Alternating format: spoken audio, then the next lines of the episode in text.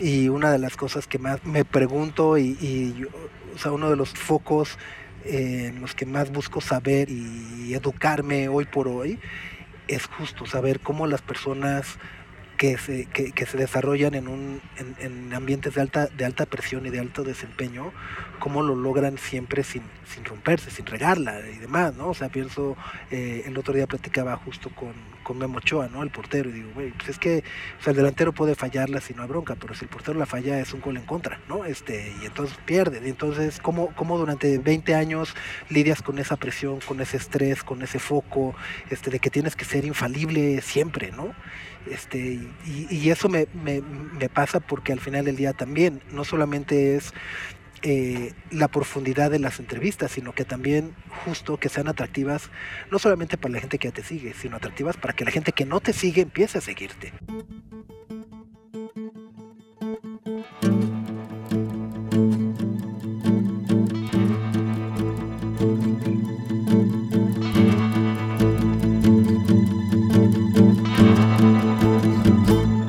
Atención, por favor. Mi nombre es Roger Casas Alatriste y en este podcast conversaré con personas expertas en el mundo de la economía de la atención, ya sean creadoras, curadoras o consumidoras de contenidos.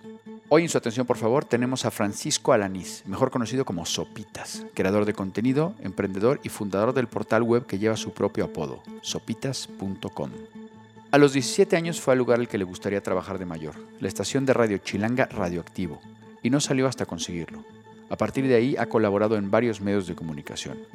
La agencia Edelman reconoció su cuenta de Twitter, arroba sopitas, como una de las más influyentes de habla hispana y su nombre ha aparecido entre los 300 líderes mexicanos más importantes. Con Francisco hablaremos sobre cómo un caso de éxito de bullying termina por convertirse en uno de los medios digitales más importantes de México, del trabajo que hay detrás del crecimiento orgánico de una empresa digital y la capacidad de adaptación a los cambios necesaria para mantenerse estable en medio de la economía de la atención. Muchas gracias por su atención. Hoy estamos en una terraza de una cafetería en la Ciudad de México con Francisco Alanís, a.k.a. Sopitas. Presente. Sopas, ¿cómo estás? Bien, feliz, contento de verte, de poder platicar contigo. Sí, caray, qué buena apuesta al día, ¿no? Sí, sí, sí, sí, sí. Y qué, mar y qué maravilla también ver como todo, ¿no? Es que nos conocemos desde 20 años por ahí. ¿no? Tranquilamente, sí, sí, Entonces, sí. también ver cómo ha ido evolucionando todo, acomodándose todo, está maravilloso. Y exactamente cómo ha sido esta carrera en, en medio de este mundo que ha cambiado tantísimo en estos, en estos años. Oye, yo quería empezar primero con un, con un poco de contexto, porque claro, la mayoría de la Sí. gente que oye este podcast no es de México, entonces decimos, oye, vamos a hablar con Sopitas y hay que hablar un poco de el origen de Sopitas, ¿no? Que es prácticamente, yo diría, como un apodo que se convierte en una empresa o en un Sí. medio de comunicación, ¿no? Yo le llamo que es un caso de éxito de bullying. Absolutamente. Eh, no, o sea, y no es, no es que esté haciendo apología al bullying, ni mucho menos. Ajá. Pero justo es como algo que surge como algo negativo, de repente se convirtió en algo exitoso o positivo. No sé, de- o sea, también eh, sin que eso fuera como una estrategia maquiavélica, ¿no? Que, que naciera de mi resentimiento, de ahora sí, no, sino, sino que fue como natural. Yo creo que es un, un gran caso de, como de adaptación al entorno, ¿no? Porque Sopitas te Claro. empiezan a decir los que trabajaban en Radioactivo cuando tú eras fan de Radioactivo. ¿no? Exactamente, sí. Eh, yo tenía 16 años ¿no? y no podía pronunciar bien las heces, entonces por eso me empiezan a, a decir sopitas, sopitas, sopitas. Otra cosa que tenemos en común tú y yo. Claro, sí, sí, sí, sí, sí.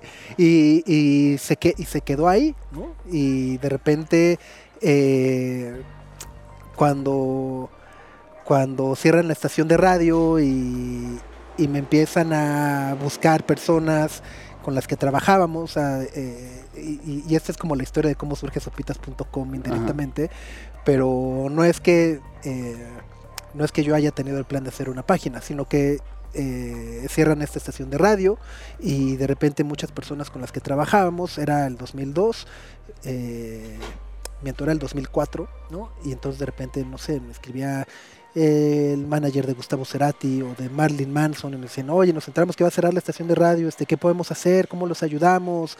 Este, y demás. Y en aquella época pues no existía Gmail, ¿no? Este, el arroba gmail.com no era, no era un estándar. Era Hotmail, hacía caso. Y a mí ¿no? me daba mucha pena, decía, es- se ve poco profesional este, responder un mail desde eh, arroba hotmail o Yahoo y demás. Y entonces dije, no, pues tengo que comprar un dominio. Entonces compré sopitas.com para tener una dirección de mail y poder responder esos correos. Maravilloso. Eh, y así es como, como surge sopitas.com. Porque en, en términos de la economía de la atención, tú pasas de ser fan de, de Radioactivo, que era la estación Sí. de radio para la gente joven en la Ciudad de México en aquellos entonces, en los 90, ¿no? De finales del siglo pasado, ahí pasas a ser locutor, donde mucha gente te conoce, te vas a conocer con, con mucha gente y luego pasas a esta parte, ¿no? De como de acciones especiales, de promos de la, de la Exacto, estación, ¿no? sí, sí, sí. O sea, que tienes esta parte como de, por una parte, de, de tiempo aire, pero también una parte como de negocio, ¿no? De marketing, sí. O sea, poder aterrizar ciertas acciones o coberturas para trasladarlas al equipo comercial y entonces las pudieran vender y patrocinar y ejecutar y demás. Totalmente. Y entonces ocurre este cierre, que es un cierre un poco como de, con unos eh, motivaciones más empresariales. Sí. eh, pocos, so- los que éramos fans no lo entendimos. entendemos ustedes a la creo fecha, que sí, menos, tampoco, ¿no? Y, y a partir de eso dices, oye, yo ya no quiero que me vuelva a pasar esto, ¿no? De acuerdo, sí. O sea, como que en ese momento eh, dije, no, no, no quiero este, volver a ser despedido. eh, y más allá de ser despedido, era como perder un trabajo que, pues, que no habías hecho mal, ¿no? O sea, vaya, si la habías regado, dices, pues sí, fue mi error y ya. Pero acá era como, no, no lo entiendo por qué, si es exitoso, si es nego, si es nego, ¿no? Pero bueno, entonces fue justo, o sea, como no, no quiero volver a estar en una situación donde eh, se toma una decisión que está completamente fuera de las manos y, y no pueda intervenir. Y yo creo que uno de los ingredientes más importantes de, de- del éxito de sopitas.com es esa constancia y esa consistencia, ¿no? O sea, de estar publicando, publicando y generando Sí. contenidos. Sí, eh, justo cuando, cuando, cuando abro el, el blog, ¿no? Porque además, hay que decirlo, empezó siendo un blog, ¿no? No existen las redes sociales, eh, ¿no? Eh, era, el, era el boom de los blogs en aquella época. Dije, ah, voy a hacer mi blog para contar lo que voy viendo en el Mundial de Alemania en el 2006. Y, y recuerdo que, que, el- como el compromiso que hice fue o sea, y el compromiso que hice conmigo mismo, fue que todos los días tenía que publicar algo nuevo, eh, porque como consumidor odiaba entrar a una página que no estuviera actualizada, ¿sabes? O sea, de, ay, entré, ah, puta, pero está lo mismo de ayer todavía, chale, ¿no? Entonces, eh, de cuenta, como usuario, eh, sabía que eso no me gustaba y entonces por lo mismo, mi compromiso es, no, todos los días me tengo que hacer el hábito de- de subir algo nuevo. Y había esa parte de ritmo y luego otra parte también de voz, ¿no? O sea, de cómo quiero que me cuenten las cosas. Sí, eh, que, que también es un poco, bueno, no sé si, es circunstancial, pero de nueva cuenta, era una época en donde los medios tradicionales reinaban y donde el lenguaje era poco flexible o muy estricto. Entonces todos tenían como cierto tono, eh, usaban palabras como muy elaboradas de repente, y, yo también decía, bueno, eh, eh, en, Me- en México además había como este tema de la elección presidencial del 2006 que fue muy polémica y, y como siempre ocurre en elecciones presidenciales, siempre dicen, no, es que los jóvenes son los que van a marcar la diferencia, ¿no? Mm. Y yo decía, bueno, pues es que cómo esperan que los jóvenes marquen la diferencia Pues, si, si todo el mundo habla como de cosas muy, ele- muy elevadas o muy elaboradas, ¿no? O sea, como que yo decía, yo como joven, este, pues, ¿qué me va a interesar el, lo que decida el tribunal electoral de no sé qué, ¿no? Y dice, "Puta, Pues es que eso, ¿por qué no me lo explican y me dicen, güey, pasó esto y ya, ¿no? O sea, explícame qué es lo que pasó y quién, qué dice una cosa, qué dice la otra y, y- y ya. Y entonces, eh, de nueva cuenta, como en mi, en mi experiencia como audiencia, como que dije, ok, creo que esto es lo que, lo que yo no estoy encontrando, lo que me gustaría que existiera, que no existe, y, y un poco lo que empecé a desarrollar. Que eso me, me remite, voy a hacer como una especie como de autogol a un podcast previo de su atención, por favor, que es eh, la, la entrevista con las chicas de Actuality, que no sé si las conozcas, que son unas súper medio Sí. de comunicación de TikTok y que ellas igual decían, oye, yo leo el periódico y esto no me dice nada, vamos a contar las noticias como nos gustaría que nos las contaran a nosotros, ¿no? Exacto. Oye, y entonces, abres el, el blog, empiezas a bloguear con esa constancia y con Sí. esa voz, y luego esto se empieza a ramificar a, muchos otros, a muchos otros lugares, ¿no? Sí, eh, con, el, con el paso de los, de los años, eh, para el Mundial del 2010 de Sudáfrica ya existía, bueno, más redes sociales, ya existía Twitter, ya existía Facebook, este, y entonces lo, lo- lo que, lo que ocurrió en el Mundial de Sudáfrica es que eh, pues yo estaba cubriéndolo para el periódico Record, pero eh, de nueva cuenta, como la dinámica de los medios tradicionales es la que seguía reinando, entonces... eh, si algo ocurría con la selección, en México pues no se enteraban hasta el programa de la noche, ¿no? Hasta los protagonistas a las 10 de la noche. Y pues yo lo que hacía era de, pues está pasando ahorita, pues lo comparto ahorita, ¿no? O sea, no, no tenía como esa eh, agenda rigurosa, ¿no? Entonces, eh, como que esa inmediatez de alguna u otra forma nos, em, se me empezó a dar como mayor visibilidad y audiencia también, porque se, corría el, el, boca en boca, ¿no?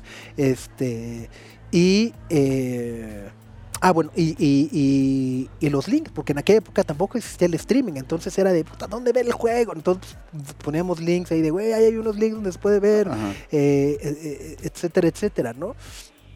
Entonces eso nos, nos, nos ayudó un poco a, a construir audiencia y, y, también el proceso que vimos es que si bien a, la, a nuestra audiencia le gustaba el fútbol, también también nos gustaban otras cosas, ¿no? Y creo que eso es lo que pasa también con todas las personas, que eh, pues sí, te gusta el fútbol, pero a lo mejor también te gusta el cine y a lo mejor también eh, eso no elimina que te interese tu entorno social o político, o, ¿no? Y entonces a partir de ahí como que empezamos a expandir un poco los, los temas que, que, que abordábamos y que tocábamos y, y de repente la neta me, di cuenta que no podía solo y que necesitaba empezar a, construir un equipo. Eh, y es cuando empezamos a crecer hacia el 2011, 2012, eh, que empezamos a contratar eh, redactores y ha sido como ese proceso muy continuo, porque incluso al, día de hoy pues seguimos eh, creciendo la redacción y a lo mejor ya no solamente son personas que escriben notas, hoy en día justo necesitamos buscar a alguien que haga TikToks o alguien que haga podcast o alguien que este, haga gráficos, ¿no? viñetas, etcétera, etcétera. Entonces también ha sido como esa diversificación eh, del mismo contenido en diferentes formatos. Eh, y justo todo bajo el mismo fin que creo que es el nombre del podcast, que es buscando la atención. Totalmente. Luchando por eso. Oye, ¿cuál, o sea, ¿cuál dirías que hoy es la, ventana más importante de, dentro de este ecosistema de sopitas.com? Eh, a ver, yo, yo lo que lo, lo, que me o sea, lo que mi experiencia me, me ha dicho siempre es el punto com. Eh, ¿Por qué? Porque lo que hemos visto es justo que un día puedes apostar a una plataforma, pero un martes cualquiera la plataforma decide que va a cambiar su algoritmo y entonces te invisibilizan y, desapareces, ¿no? Entonces siempre, siempre ha sido eh, el punto com eh, como, como la cuna o como decir, ok, esta es como nuestra base y a partir de aquí tiene que, tiene que desplegarse hacia las plataformas y lo que obviamente hay mucho contenido nativo, o sea, obviamente justo, de repente TikTok, pues no es que subamos TikToks a la página, pero lo que buscamos es que ese TikTok lleve de regreso al, o sea, que sea como eh, bidireccional, ¿no? Y que a final de cuentas tienes tu campamento base en un dominio en el que tú eres el dueño ahí de lo que está pasando y que no dependes de eso, de cambios de algoritmos o de dueños o de lo que sea. Exactamente. Oye, una cosa que estábamos hablando antes y que me gusta mucho es eso de que la historia de Sopitas puede contarse a partir de los mundiales. Sí. ¿No? Que me parece buenísimo, esos saltos, ¿no? Que tiene que ver yo con esa adaptación, o sea, de cómo, cómo eh, a partir de leer cómo, cómo se adapta el medio al, entorno y hacia dónde se va derivando la atención de la gente o a qué velocidades va y, que ha funcionado muy bien. ¿Te atreverías a, en plan así, gurú, a decir, en este mundial, qué es lo que va a reventar? En términos de comunicación. O sea, creo, creo, creo, creo que lo, lo, lo, hemos estado viendo desde hace un año, dos años, ¿no? Que es justo el, el, eh, el stream en Twitch, ¿no? Bueno, o sea, justo en Twitch los streamers eh, y, y, y, yo creo que en algún país, o sea, sé que en México a lo mejor no va a ocurrir, pero creo que en un país no va a faltar la televisora que diga pues ¿por qué no, por, qué no cedemos los derechos a YouTube para que cualquier persona comente los goles? O a, o a Twitch, ¿sabes? O sea, hacer que la audiencia se convierta en un generador de contenido con nuestros derechos y, se potencializará. Yo, o sea, yo creo que, que, va a ir por, por ahí. Y, y por el otro lado, eh, también es esta parte de de una nueva ventana para exjugadores y técnicos, ¿no? De poder ellos mismos poder eh, abrir su, su canal, su ventana, eh, su comunidad y, y, su propio su propio negocio sin tener que esperar a que alguna televisora o alguien les busque, ¿no? Totalmente. Em, otra cosa que me parece muy interesante en este, en este crecimiento, en este escalado del blog a todas estas ventanas, es el, tema de la voz. Yo creo que primero hay una parte medio, un poco medio esquizofrénica, porque obviamente al principio esos placeholders, ese arroba sopitas, pues lo tuiteabas tú, ¿no? Sí, sí, sí, Y tu Instagram creo que todavía lo manejas tú. Sí. Pero luego hay, ya hay un momento que es el medio de comunicación separado, digamos, de la persona, ¿no? Sí. y, que, y que ha sido, o sea, a ver, ha sido también un, un proceso y una decisión que que siempre, siempre dudas. O sea, al día de hoy dices, ¿es lo correcto? ¿No es lo correcto? Eh, pero vaya, al final del día, lo que, lo que buscábamos en su momento eh, era, por un lado, e, evitar una sobreexposición del personaje, o sea, de la persona, eh, y que se sintiera como, ah, esa persona está diciendo esto, ¿no? Sino al final decir, no, no es la persona, es la información, es lo que está pasando, esto es lo que está pasando, ¿no? Este, y, y por el otro lado, al tomar esa decisión de alguna u otra forma sacrificas eh, pues esa cercanía, digamos, ¿no? O sea, yo, yo hoy en día un poco lo que, lo que, lo que veo para bien y para mal es que justo hoy estamos más en una cancha eh, o competimos contra medios que contra figuras o personas, eh, o influencers, o, líderes de opinión. ¿no? Entonces, eso por un lado tiene, tiene la ventaja porque te, te, hace que, la percepción sea como una entidad más robusta, ¿no? Eh, pero al mismo tiempo te resta justo como el decir, bueno, pues yo, yo opino que, es bueno, pues tú por qué opinas, ¿no? Este, ajá, y si estás opinando tú o es el community manager, ¿no? Y no te dan ganas a veces así de agarrar el Twitter y de poner y decir, pues yo opino que tal cosa. Claro, ¿no? Este, y luego he pensado, y la verdad, luego también digo, bueno, pues debería de ser lo que, lo que han hecho muchos eh, founders de medios que pues, sacan su, cuenta personal y desde la cuenta personal, este, ¿no? Este. Pero tú no tienes una arroba Francisco, ¿no? ¿no? porque digo, güey, si no tengo tiempo, este, ¿sabes? O sea, voy a tuitear una vez cada tres meses, este, o lo que sea. Entonces, eh, de nueva cuenta es, es pues sí, no, no, o sea, como que digo, bueno, tengo mi Instagram, que es mi último bastión. Ya, ya, ya, muy bien. Oye, y una cosa que creo que está muy bien lograda es esa, cómo, cómo se ha trasladado, digamos, esa voz tuya, que además estaba leyendo una cosa que me parece muy divertida, que, que cuando escribes lo vas hablando, ¿no? Porque para que para darte cuenta de que cómo se escucha, cómo se escucha, o sea, que a final de cuentas como tu referencia es tu el audio, pero lo trasladas a texto. Y luego ese texto se traslada a las redes sociales y ya son cosas que seguramente no redactaste tú, pero que quienes sabemos cuál es el estilo de Sopitas, está perfectamente trasladado. Sí, y, que ha sido también ese proceso, ¿no? O sea, eh, un poco es eh, desde, desde el onboarding poder explicar al equipo que se va sumando eh, cuáles son como los puntos clave, qué es lo que necesitamos transmitir y sobre todo justo qué es lo que buscamos generar eh, con cada mensaje al momento eh, en el que la audiencia lo lee, ¿no? O sea, cuando alguien lo recibe, o sea, cuando el, cuando el receptor ve eso, ¿qué es lo que esperamos que, que, haga, ¿no? Y entonces, pues, pues claro, pues, pues, le va a dar next, ¿no? Ah, no, pero no, no queremos que le dé next, queremos que le dé click, ¿no? Total. Y, y, ha sido un arte también porque obviamente es muy fácil caer en el clickbait de, y no vas a creer qué fue lo que pasó, ¿no? Este, o, entonces también es como, no, tenemos que eh, informar, pero, pero dentro de ese, dentro de ese copy pues, tenemos que, que, sembrar la semilla de la, o sea, de la curiosidad, ¿no? O sea, que diga, ah, ok, quiero saber más de esto, ¿no? O sea, ya sé lo que me dijiste, pero quiero saber más. Te voy a preguntar una cosa que seguramente le has preguntado a mucha gente, músicos, ¿no? ¿Cuáles son tus influencias? O sea, ¿en qué medios te ves que dices, uy, cómo me gustaría ser como? No, o sea, mi, mi, mi sueño sería obviamente la BBC. O sea, creo que BBC Mundo, que es el que hacen en español, eh, lo hacen muy, muy bien. O sea, porque también, eh, obviamente utilizan un, un, español universal, ¿no? O sea, para todo Latinoamérica y demás. Entonces el lenguaje que tienen es, es muy bueno porque es cercano, pero es respetuoso y demás. Eh, The Guardian. Eh, y,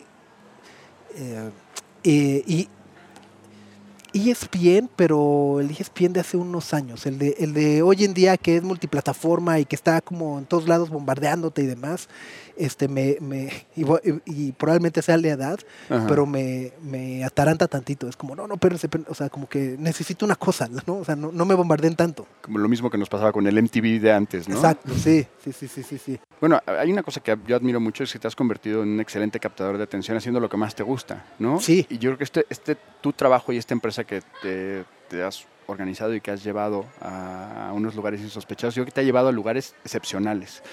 ¿Cuál es así el lugar más, no sé, más significativo, algo así que he dicho, no puede ser que esté yo aquí por mi chamba?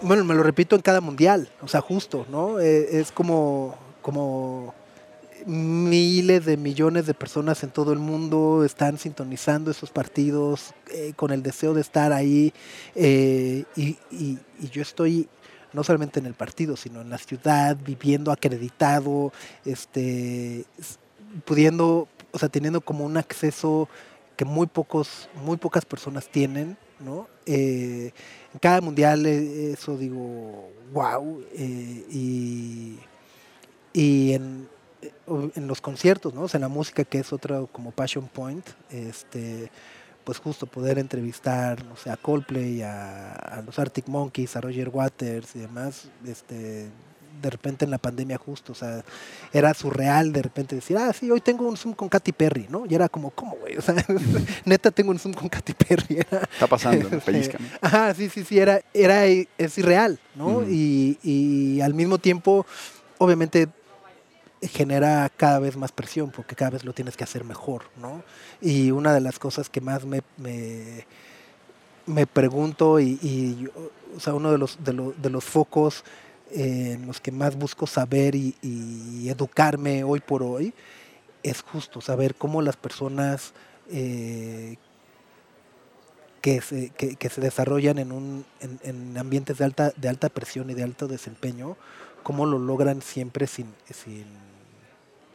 sin romperse, sin regarla y demás, ¿no? O sea, pienso, eh, el otro día platicaba justo con, con Memo Ochoa, ¿no? El portero. Pues es que, o sea, el delantero puede fallarla si no hay bronca, pero si el portero la falla es un gol en contra, ¿no? Este, y entonces pierde. Y entonces, ¿cómo, cómo durante 20 años lidias con esa presión, con ese estrés, con ese foco, este, de que tienes que ser infalible siempre, ¿no? Este, y, y eso me, me, me pasa porque al final del día también no solamente es eh, la profundidad de las entrevistas, sino que también justo que sean atractivas, no solamente para la gente que ya te sigue, sino atractivas para que la gente que no te sigue empiece a seguirte. Exacto, que además creo como que es esa, ese lado que no se cuenta de ahora el sueño infantil de los niños es quiero ser youtuber o quiero tener millones de seguidores en la red que tú quieras, pero claro, nunca te, nunca te cuentan esa parte de la presión de decir, oye, tengo que grabar una cosa que cuando la suba o escribir una cosa que cuando le dé send esté bien y no me dejen ridículo o que no me vayan a trolear, que eso es Claro. imposible que suceda, Sí. ¿no? O sea, que no, que no, que no pase, ¿no? Sí, creo- eh, es exhibirte un poco. Yo, yo lo que, lo que muchas veces digo, eh, incluso desde el radio, es que eh, lo que hacen estas plataformas es en realidad eh, magnifica tus defectos o tus carencias, ¿no? O sea, más allá, no- es que te dé popularidad, no, es, es magnifica tus limitaciones, tus carencias, tus defectos y, y tienes que estar como atento a ello para, para aprender y evolucionar. Que eso tiene que ver con otra cosa que dices mucho, que, que tú dices, prefiero ese crecimiento orgánico que dar el, el bombazo. Y eso yo que Sí. tiene que ser un aprendizaje de, de tener todo este gran contacto con gente muy famosa que un día es una estrella y el día siguiente no le hacen caso, ¿no? Puede ser. Sí, y, y es también el aprendizaje de, de o sea, no, no, no, no es que sea, vaya, no, lo más mínimo me, me considero un experto en, en- de internet, ¿no? Pero es el aprendizaje de estar 20 años este, viéndolo y viendo que este, AOL, Yahoo, MySpace, este, o sea, tú dime, ¿no? Este, Kobe, o sea, vaya, de, de- de- de ver eh, plataformas, medios, empresas que llegan tienen este pico de subida y luego el pico de bajada es, es, igual de, vertiginoso, ¿no?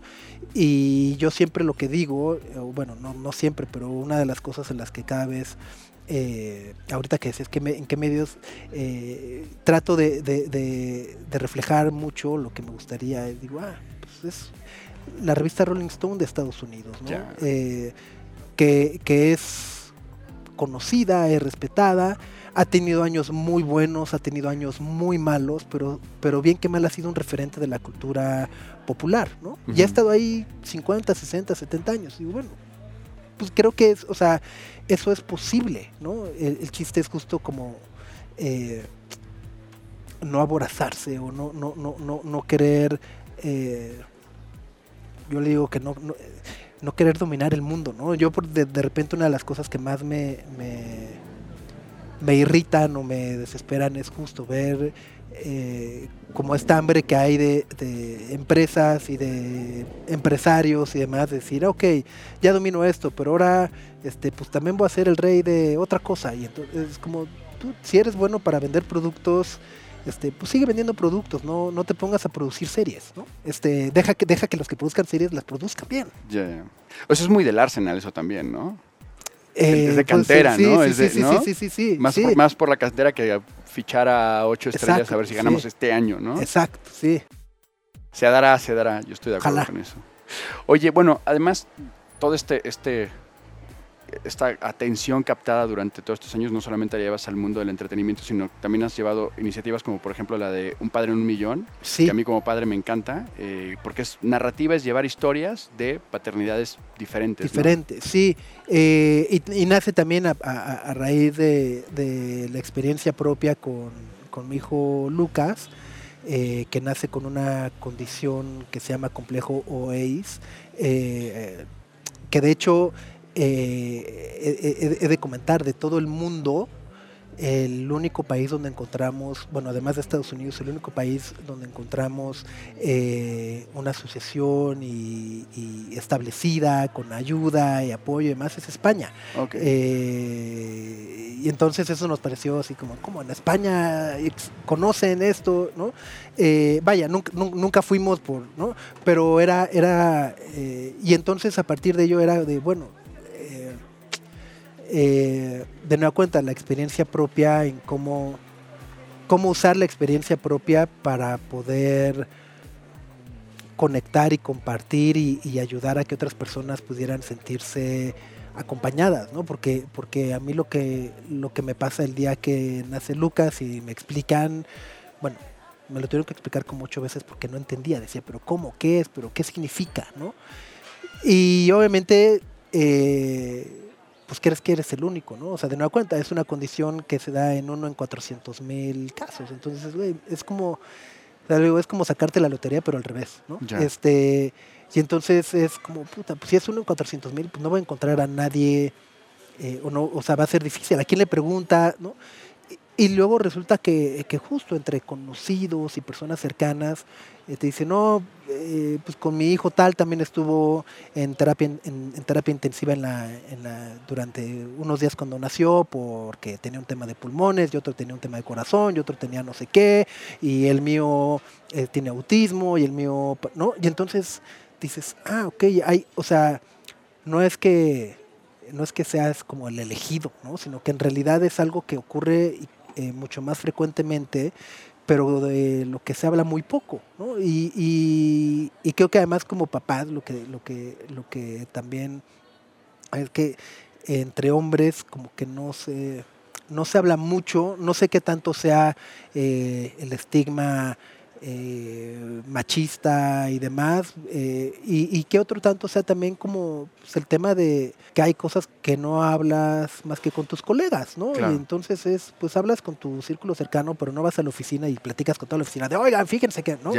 Este es como, bueno, pues son temas que quieres. Eh, entonces a partir de ahí fue justo como decir, bueno, ¿por qué no abrimos un espacio donde pues los padres puedan compartir sus historias sus aprendizajes y, que a lo mejor de alguna u otra forma todos podamos aprender de todos, ¿no? Y, y, ver a lo mejor en alguna otra experiencia nos podamos ver reflejados a nosotros mismos y poder entender o procesar mejor. Y la verdad es algo que, que me...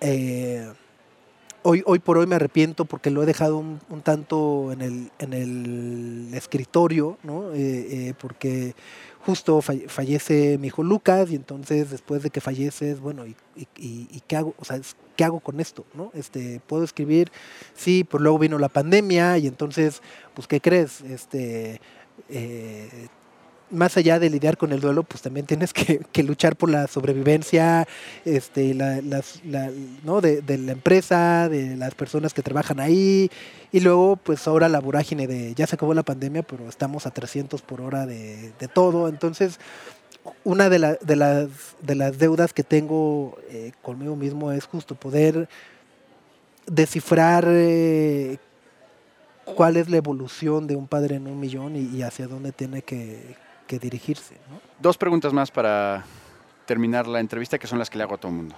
La primera es, en términos generales, ¿en dónde está tu atención?